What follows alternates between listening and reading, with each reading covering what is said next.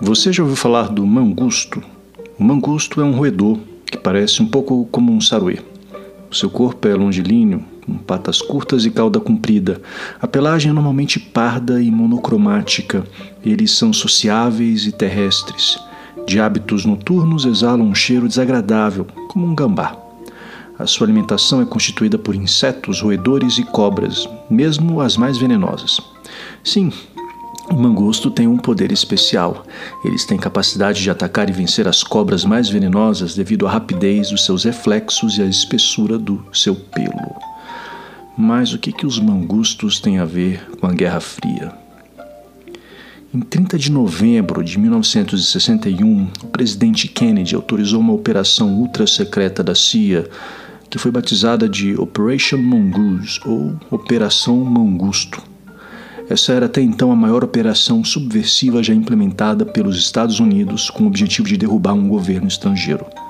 A Operação Mongoose incluiu todas as formas de agressão possíveis: bloqueio econômico, isolamento político e diplomático, subversão interna, tentativa de assassinato de líderes cubanos, principalmente Fidel Castro, guerra psicológica e até mesmo um plano de invasão militar. Era a continuação de uma guerra não declarada que os Estados Unidos vinham implementando contra Cuba desde o triunfo da Revolução Cubana em 1959. Para os cubanos, aí está a causa e o início da crise dos mísseis, a Operação Mangusto. Ou melhor, da crise de outubro. Esse é o nome do evento por lá. De acordo com eles, a crise não existiu porque os soviéticos quiseram instalar mísseis na ilha, mas porque os americanos queriam destruir os cubanos. Como mangusto, que quer pegar uma perigosa cobra venenosa. Mas os mangustos exalam um cheiro terrível à noite. E foi isso que aconteceu. Neste episódio, você vai ver o início da Guerra Fria pelo lado vermelho da cortina, pelo lado da cobra, não do mangusto.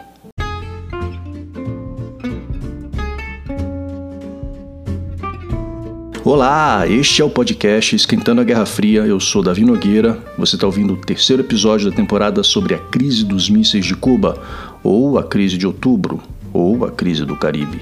Se você quiser escrever com sugestões e críticas, nosso e-mail é esquentandoaguerrafria@gmail.com e nosso Instagram é esquentando a guerra fria. As fontes, artigos e livros que utilizei para esse episódio estão na descrição. No nosso Instagram você também vai encontrar fotos e textos que se relacionam com esse episódio. Então vamos nessa, vamos esquentar a Guerra Fria.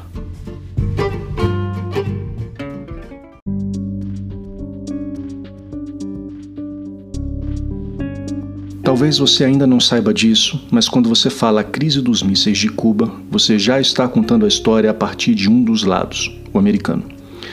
Isso porque aquilo que os americanos chamam de a crise dos mísseis de Cuba foi chamado de a crise do Caribe na União Soviética e a crise de outubro em Cuba. Sabe como é? Para os cubanos foram tantas as crises com os Estados Unidos que eles as conhecem pelo mês em que ocorreram. Contudo, uma coisa os três nomes têm em comum. Não importa como você chame, esse evento é amplamente reconhecido como o mais perigoso momento da Guerra Fria. Nos dois primeiros episódios dessa temporada, a gente se concentrou muito na versão americana do início da crise. Nesse episódio, quero te convidar a espiar um pouco sobre o que se passava do lado vermelho da cortina de ferro. Vamos acompanhar o início da crise por meio dos documentos soviéticos e cubanos. O que eles estavam pensando? Por que colocaram os mísseis naquele momento? É o que a gente vai ver agora.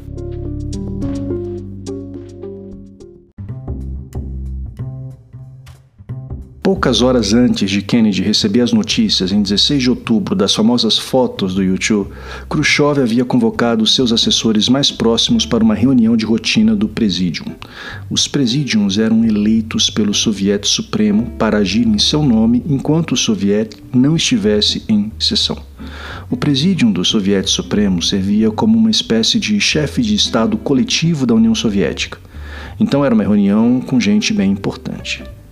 Frost Kozlov era um dos cotados para ser o sucessor de Khrushchev, queria discutir os planos da KGB para a operação de instalação dos mísseis em Cuba. O chefe da KGB, Vladimir Semichastny, havia apresentado um esboço em 10 de outubro de uma operação de propaganda que tinha seis pontos que iam coincidir com a revelação dos mísseis. Semichastny sugeriu usar o conhecido escritor soviético Ilya Ehrenburg e o compositor Dmitry Shostakovich para denunciarem os Estados Unidos por manterem um bloqueio econômico militar de Cuba. Esse bloqueio econômico-militar existia no arcabouço da Operação Mangusto. Mal sabiam eles que um bloqueio muito maior e dramático estava prestes a acontecer. Ele propôs então que uma carta aberta fosse redigida em francês sob o nome de Ehrenburg, que poderia ser dada a intelectuais parisienses como Jean-Paul Sartre, que havia sido especialmente simpático à Revolução Cubana. Aliás, você iria se espantar em saber como tanto a KGB como a CIA fizeram uso de escritores, músicos, atores, enfim, fizeram uso da arte ou do chamado soft power para obter ganhos na Guerra Fria. Mas isso é assunto para outra temporada. Enquanto uma carta seria dada a intelectuais franceses, Shostakovich seria instruído a apoiar uma declaração distribuída para as rádios ocidentais e para a imprensa, mostrando como os Estados Unidos estavam agindo para matar de fome a população cubana.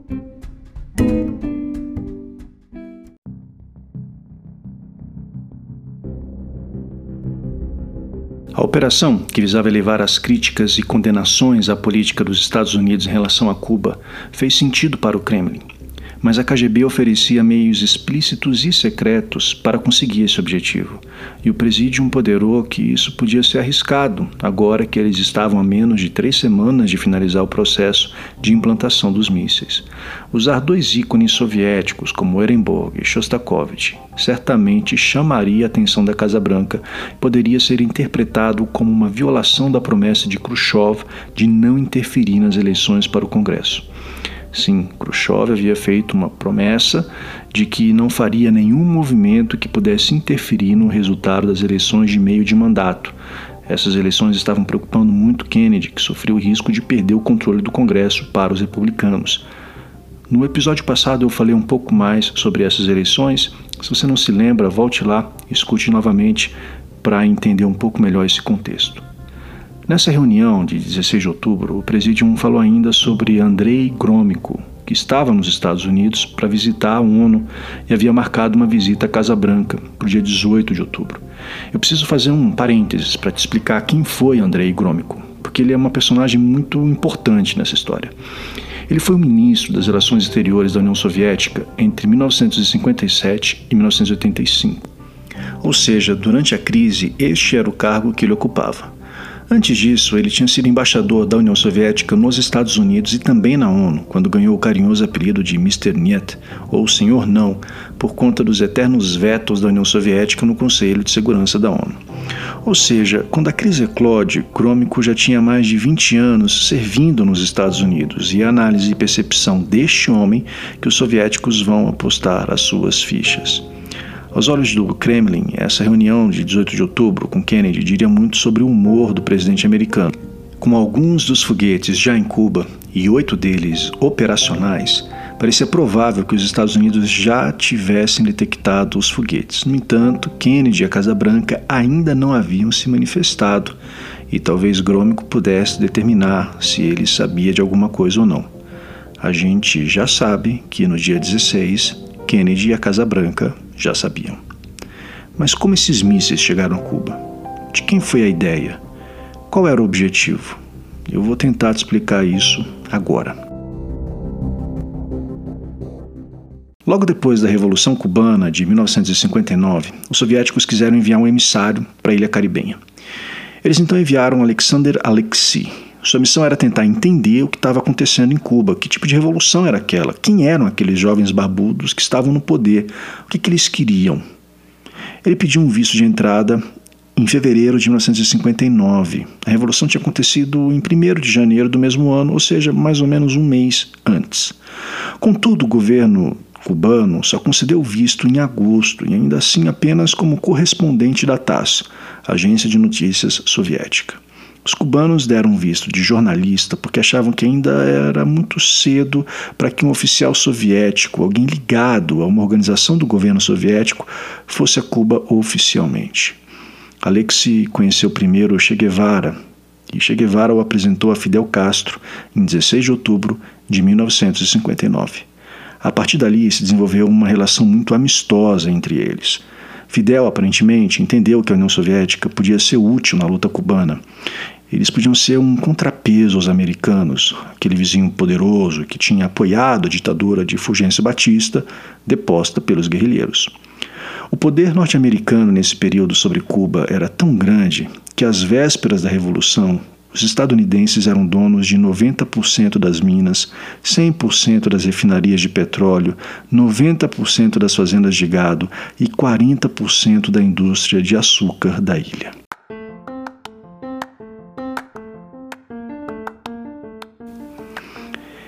Ou seja, os americanos praticamente eram os donos da ilha antes da Revolução. Alexei manteve-se nessa posição de correspondente da TASS até o fim de outubro de 1962, quando foi chamado a Moscou. Ele achou muito estranha aquela convocação e não sabia exatamente que assunto queriam tratar com ele. Chegou a Moscou em 7 de maio. Teve uma reunião com Khrushchev, que demonstrou grande interesse em Cuba. O líder soviético já havia se encontrado com Fidel em Nova York na 15ª sessão das Nações Unidas, e junto com Khrushchev estava Mikoyan, o segundo no comando. Mikoyan foi o responsável por dar a notícia a Alexander Alexei de que ele era o novo embaixador soviético em Cuba. Encerraram a conversa e disseram que logo ele seria chamado novamente. Alexei foi tomado de surpresa, ele não imaginava que fosse ser indicado embaixador em Cuba. Uma semana depois, ele foi novamente convocado ao Kremlin, mal sabia ele, para uma nova surpresa. Dessa vez o encontro durou uma hora. De novo, Khrushchev parecia muito empenhado em salvar o povo cubano e falar sobre isso. Pelo menos foi o que Alexei pensou. Dessa vez, no escritório de Khrushchev havia também um grupo de membros do Politburo, o Comitê Central do Partido Comunista. Estavam lá o ministro da Defesa, o Marechal Malinovsky, Andrei Grômico, ministro das Relações Exteriores, e o Marechal Biryuzov, comandante das forças de mísseis, além de outras pessoas importantes. Depois de algum tempo de conversa, Khrushchev fez uma pergunta que deixou Alexei atônito.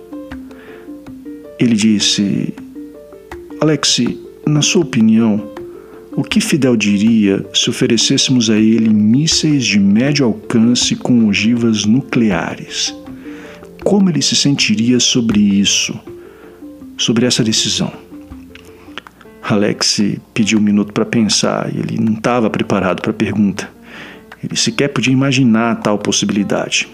Depois de um minuto ou dois em silêncio, ele disse a Khrushchev o seguinte: Nikita Sergeyevich, eu não acho que Fidel aceitará tal proposta, porque toda a estratégia de Fidel para defender a Revolução Cubana é baseada na solidariedade com a opinião pública internacional, especialmente com a opinião pública latino-americana. Malinovski, o ministro da Defesa, pareceu não gostar da resposta e falou de forma um pouco agressiva. Aspas, Como pode ser que sua ladeada Cuba socialista não aceite tal proposta? Eu estava na Espanha, ele continuou. A Espanha é um país burguês e, mesmo assim, nos anos 30 citou abertamente nossa ajuda. Fecha aspas. Ele estava falando da Guerra Civil Espanhola, quando a União Soviética ajudou a aliança de esquerda vitoriosa nas eleições de 1936 na guerra contra o golpe liderado pelo general Franco, que acabou por levar o ditador ao poder em 39. Lembra quando eu falei no episódio passado de eventos da história mudando formas de pensar no presente, nas forças profundas? Pois é, aqui a gente está vendo uma do lado soviético, a Guerra Civil Espanhola. Khrushchev minimizou o clima, disse que, aceitando ou não essa oferta, a União Soviética ajudaria Cuba com outros meios, mas isso não impediria que os americanos tentassem uma intervenção, porque ele, Khrushchev, estava absolutamente convencido de que, após a derrota na Baía dos Porcos, os americanos atacariam Cuba novamente. Ele não estava totalmente errado, como a gente viu pela Operação Mangusto. Aliás, por uma ironia do destino, um dos planos da operação secreta da CIA, que nunca se concretizou, e que foi responsável pelo estabelecimento em Miami da maior base do serviço secreto americano que já existiu, composta de tantos barcos clandestinos, foi considerada à época a terceira maior frota do hemisfério ocidental, bem, um dos planos dessa operação era atacar Cuba, veja só, em outubro de 1962, bem na época da crise dos mísseis. É por isso que eu digo que Khrushchev não estava completamente errado. É o que tudo indica, a ideia dos mísseis veio dele. Khrushchev disse a Alexei: Ok, camarada, Rashidov, Biryuzov e você irão a Cuba discutir nossa proposta com Fidel Castro. Rashidov era o secretário do Comitê Central do Uzbequistão. Você precisa se lembrar que a União Soviética era um império multiétnico, ou, como diziam os inimigos, a prisão dos povos. Rashidov era uzbek, Mikoyan, o segundo no comando, era turco. O próprio Khrushchev havia nascido na região de Donbass, atual Ucrânia, onde hoje temos os conflitos entre Rússia e Ucrânia. Khrushchev disse a Alexei que era importante realizar esta operação em segredo, afinal, se os cubanos concordassem com tal ajuda, eles teriam de colocar os mísseis de forma que os americanos não os vissem antes das eleições de 6 de novembro. Afinal, ele tinha feito uma promessa. Essa reunião foi uma sexta-feira, o grupo voaria para Havana na segunda-feira. Chegando em Havana, Alexander se encontrou primeiro a sós com Raul Castro. Disse a ele que tinha vindo uma delegação soviética, mas não disse o porquê. Apenas solicitou o um encontro com Fidel. Pelos membros que formavam a delegação soviética, principalmente pela presença do marechal Biryuzov, é possível que os cubanos já tivessem uma ideia do que, que se tratava. Três horas depois do encontro com Raul, houve uma reunião com Fidel Castro no escritório de Dorticos, o presidente de Cuba. Sim, o presidente de Cuba era Osvaldo Dorticos Torrado. Castro era o primeiro-ministro. O próprio presidente não estava lá, só Fidel e Raul, apenas os dois. Raul anotava. Alex diria em uma entrevista mais tarde que foi a primeira e única vez em seus oito anos em Cuba que ele viu alguém tomando notas em uma reunião.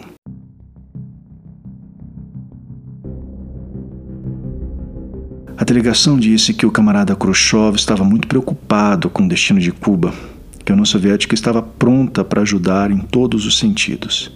Fidel ouviu.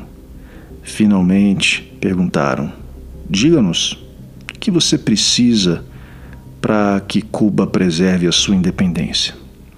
Estamos prontos a fazer muito e Khrushchev gostaria que você soubesse que poderíamos até considerar a possibilidade de implantação de mísseis em Cuba. Fidel ficou pensativo. Ao contrário do que previra Alexei, ele não rejeitou de pronto a proposta. Depois de um tempo, ele respondeu: Sim, essa é uma ideia interessante. Se isso for ajudar o bloco socialista, Cuba está disposta a aceitar uma parte, não uma parte, aceitar o risco de dar este passo. Fidel era um cara muito inteligente.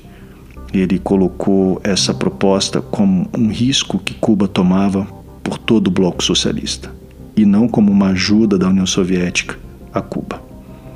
Era maio de 1962. Fidel havia acabado de concordar em dar o passo mais arriscado da jovem revolução, um passo que por pouco não destruiu o mundo. Fidel Castro escreveu o seguinte em um relatório ao Comitê Central em 1968 sobre o assunto. Abre aspas.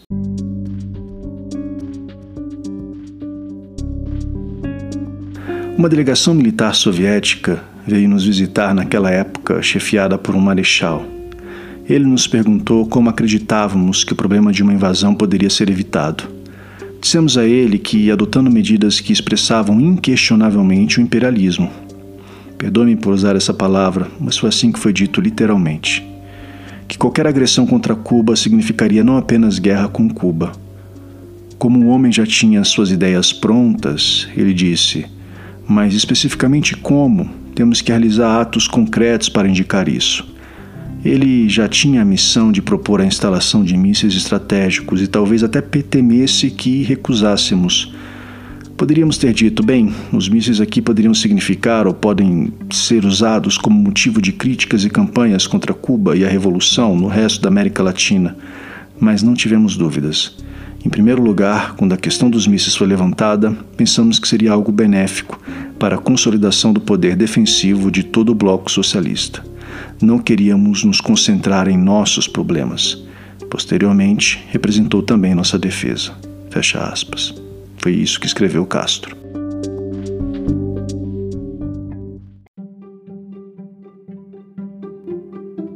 O mangusto é um animal que tem capacidades impressionantes como por exemplo, se dá bem em um combate com cobras, mesmo as mais peçonhentas. A cobra mostrava as presas, a boca bem aberta. Dessa vez, o mangusto não teria chances. No próximo episódio, vamos continuar com a crise, agora pelos dois lados, o lado soviético e o lado americano. Até a próxima.